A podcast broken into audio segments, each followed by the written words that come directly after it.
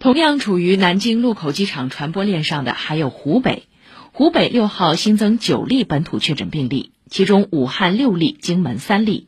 从昨天两点起，荆门市对进出中心城区的车辆和人员严格管控，除特种车辆外只进不出。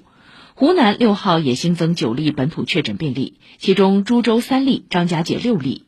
针对滞留旅客，张家界专门成立游客服务组，负责生活服务和隔离管控工作。而根据株洲最新的通报，当地昨天又确认新增三例本土确诊病例。